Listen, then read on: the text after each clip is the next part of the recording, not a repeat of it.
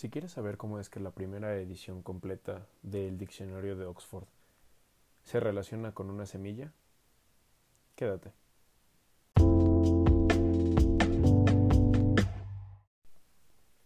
Hey, ¿qué tal? Bienvenido a este podcast Sentimientos Extraordinarios. Soy David Patiño y te doy la bienvenida a este nuestro cuarto episodio. Ah, qué emoción ya. Cuatro episodios. Parecen poquitos, pero vamos para muchos más. Así que, ¿por qué no hablamos un poco acerca de este episodio llamado Semillas? Parte 1. La verdad es que este episodio en particular es el primero que hago que va a estar este, directamente relacionado con el siguiente, parte 1 y parte 2. Así que esto es muy importante y muy emocionante para mí. Y dije empiezo con un contexto bíblico que me parece muy interesante. Y esto se trata acerca de la naturaleza de Dios.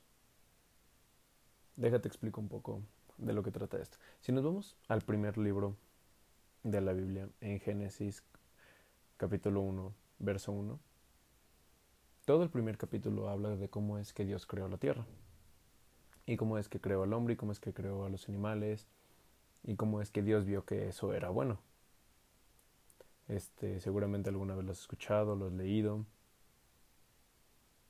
Y me parece muy interesante porque dejando en claro, número uno, que los tiempos de Dios no son nuestros tiempos. Y que, número dos, por alguna razón, este verso, este capítulo, puso a Dios en primera instancia. Lo primero que nos demuestra es que era un Dios de procesos. Es que era un, un creador que literalmente estaba haciendo cosas. Déjame de explicar. No es como que Dios simplemente chasqueara los dedos o dijera que se haga todo. O sea, no. ¿Cuál es la razón de por qué nos tenía que explicar de todas las formas en las que se podía explicar que Dios había creado la tierra y todo lo que conocemos se tenía que hacer de forma como si Dios estuviera llevando un proceso, como si estuviera creciendo, como si estuviera alimentando. Sabes, es muy interesante porque muchas de las cosas de la naturaleza de Dios las pasó a sus creaciones, a las cosas que Él hizo. Por ende, a nosotros. Porque las cosas que hacemos, si te das cuenta, son a base de procesos, son cosas que van creciendo, que empiezan amorfas, pero después se convierten en algo que tienen vida, en algo que van creciendo. Pero es muy interesante porque no solo se trata de que nosotros hagamos esto, no solo se trata de que nosotros plantemos cosas y esperemos a que crezcan. No, literalmente la naturaleza de Dios también es así. Así que entonces, ¿por qué me interesa tanto este tema de las semillas? Déjame, te pongo un, una parábola que seguramente has escuchado y si no, no te preocupes, aquí la pongo. La encontramos en Mateo capítulo 25, específicamente en el verso 14. No lo voy a leer, pero habla de cómo es que el patrón le dio a tres siervos monedas para que las cuidaran e hicieran buen uso de esas monedas. Si conoces la historia, pues habla de cómo es que uno hizo buen uso del dinero y generó más dinero. El segundo hizo lo mismo. Le confiaron dinero y generó más dinero. Pero pero el tercero solo guardó el dinero. No cultivó nada con eso y pues, pues no hubo crecimiento, se quedó en las mismas. Y si teníamos a leerlo, pues después viene un regaño muy fuerte. Porque, ¿sabes? Me atrevo a decir que la razón de por qué Dios ocupaba o por qué Dios decidió hacer las cosas mediante procesos fue para que también viéramos en Él que ocupábamos procesos, que ocupábamos dejar que las cosas crecieran y echaran raíces. Porque, ¿sabes? Cuando, cuando estoy hablando de semillas y cuando Dios habla de semillas y cuando Dios habla de hacer crecer las cosas, no está hablando solamente de semillas. Cuando Dios habla de semillas, se refiere a la vida misma. Se refiere a nuestro crecimiento, se refiere a, nuestras raíces. ¿Y por qué eso es tan importante para nosotros? Porque, sabes, muchas de las cosas que podemos hacer y que debemos de hacer empiezan como semillas. Empiezan como algo muy pequeño, empiezan como algo que no sabemos exactamente hacia dónde va a crecer, porque de alguna forma no tenemos el control de ese crecimiento.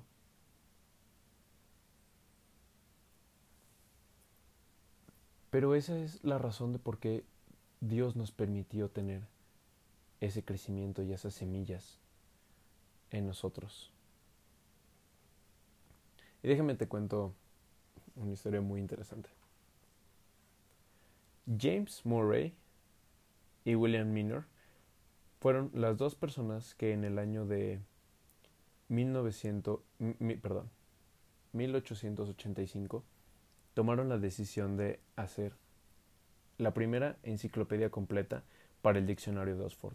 De Oxford. En ese tiempo ya existía un diccionario que era el diccionario Johnson, pero el problema con ese diccionario es que no abarcaba ni todas las palabras que existían en el habla inglesa y tampoco venía con una etimología fundamentada.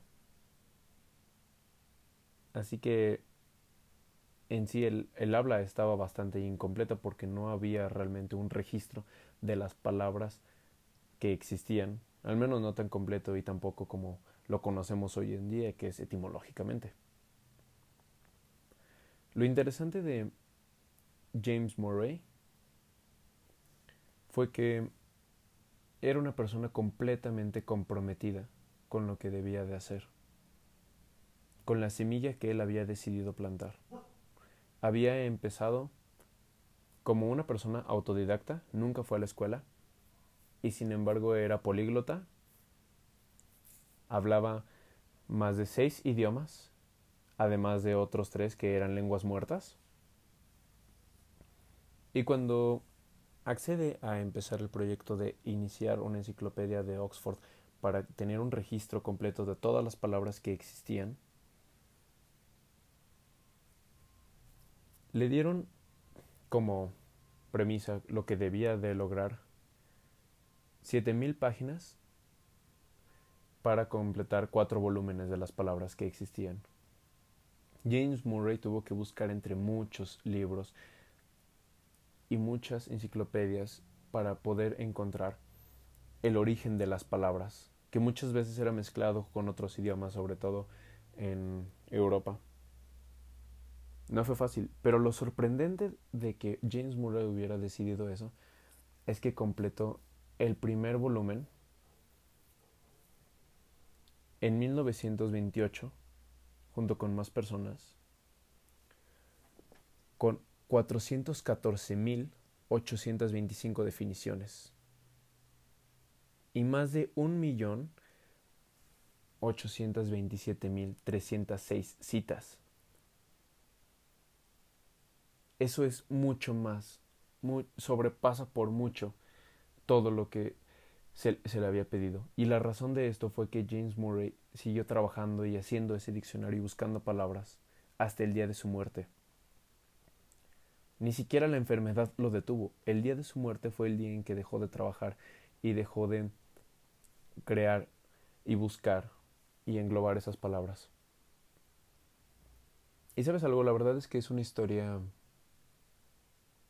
pues poco conocida. Y muchas personas no, no le dan el crédito, pero sabes, las palabras que ahora tenemos se siguen modificando y se siguen creando y sigue habiendo cada vez más investigación detrás de ellas.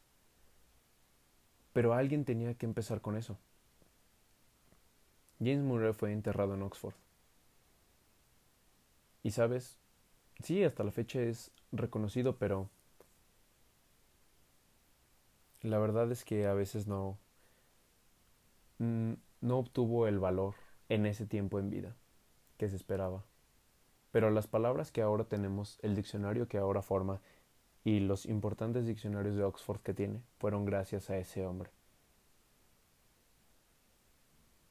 Y se citó una vez que gracias a él habla, eh, que su investigación formó el habla actual. No solo en inglés. Creó un cambio muy... fue como una revolución de palabras. Y empezó en Oxford, sí, pero ese mismo diccionario se trasladó años después para estar en Estados Unidos y tuvo una gran influencia en partes de Latinoamérica. Y sin tomar en cuenta todas las partes de Europa en la que se estuvo transcribiendo el diccionario de Oxford. ¿Sabes? ¿Sabes por qué te cuento la historia de de este hombre? Porque empezó con una semilla muy pequeña que lo, que parecía casi imposible. La verdad es que muchos registros de palabras todavía no estaban bien definidos y aún peor todavía había muchas palabras que no tenían una raíz etimológica y era importante para el trabajo tenerla. Y a pesar de la adversidad y a pesar de la enfermedad, logró hacer mucho más con sus manos, logró hacer mucho más de lo que le pidieron, porque logró plantar bien esa semilla. Porque verás, quizás en vida no fue tan reconocido como debió de haber sido. Pero hasta la fecha, el trabajo que hizo trasciende de forma muy importante. Pero, ¿sabes? Yo no te estoy hablando necesariamente de tener que trascender, te estoy hablando de, de hacer uso de esa semilla, de hacer uso de lo que Dios te dio. Porque puedes empezar con, con, con, lo que tienes. Con lo que tienes tienes que empezar. Pero a lo que quiero llegar es que nada va a pasar con esa semilla si no la plantas. Necesitas plantar lo que Dios puso en tu corazón. Necesitas plantar ese proyecto. Necesitas plantar esa visión. Necesitas plantar esa ambición necesitas plantar, de eso estoy completamente seguro. Porque sabes algo, la bendición está en el camino, no en la meta. Va a haber muchas adversidades que no estás tomando en cuenta y que no puedes tomar en cuenta porque simplemente no sabes cómo van a pasar. Y sin embargo, lo importante no necesariamente va a ser cómo va a ser el resultado de esa semilla, sino que empezaste a darle lo necesario para que creciera. Porque sabes, si Dios también, si Dios tiene procesos, nosotros también los tenemos. Él quiere hacer procesos en nosotros. Pero ¿cómo? Si nosotros no somos los que empezamos el proceso. Y sabes, Dios te acompaña en el proceso.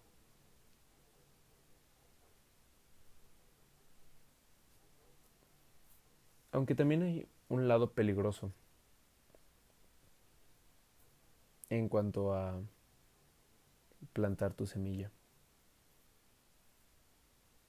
¿Y sabes algo? Es cuando estás buscando la ambición este que es dañina para ti. Porque, ojo, la ambición es, buena, ocupamos ambición, ocupamos metas, ocupamos este lugares a donde llegar, eso está bien.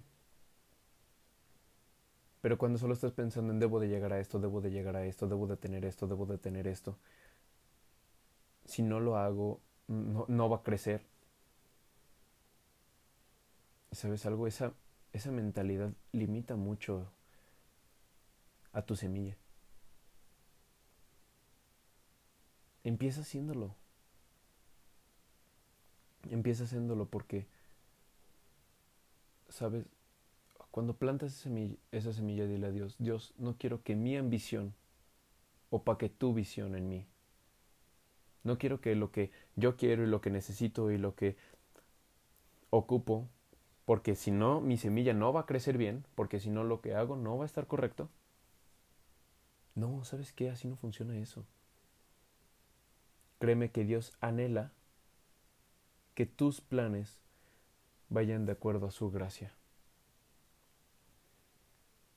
Pero todo cambia cuando quitas a Dios de la ecuación y permites que solo esa semilla siga creciendo irregularmente. Pero sabes algo,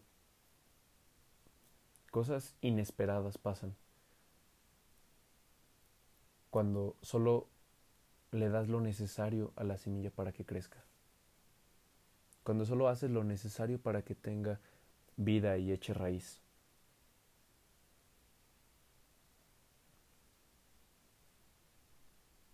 Porque Dios termina haciendo el resto del trabajo. Grandes de los cambios que ha habido en la humanidad no tuvieron impacto, no florecieron de un día para otro. Ni siquiera en, ni cinco años, ni siquiera en décadas.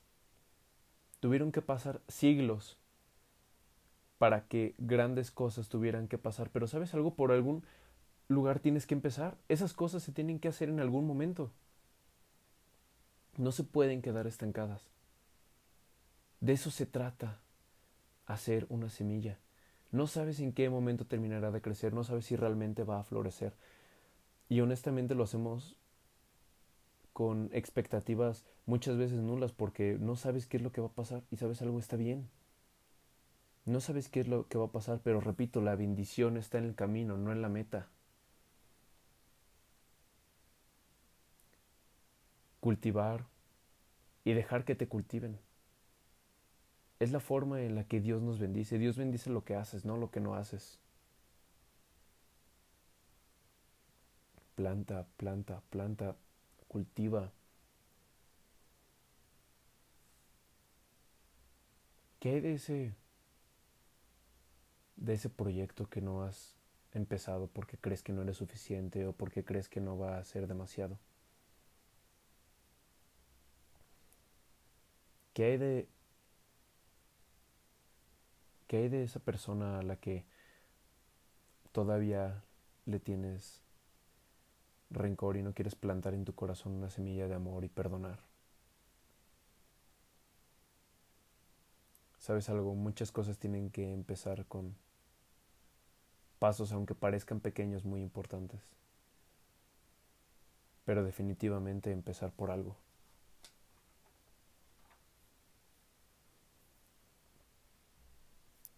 Todos los grandes cambios empezaron con un acto pequeño pero nunca se quedaron solo en la idea.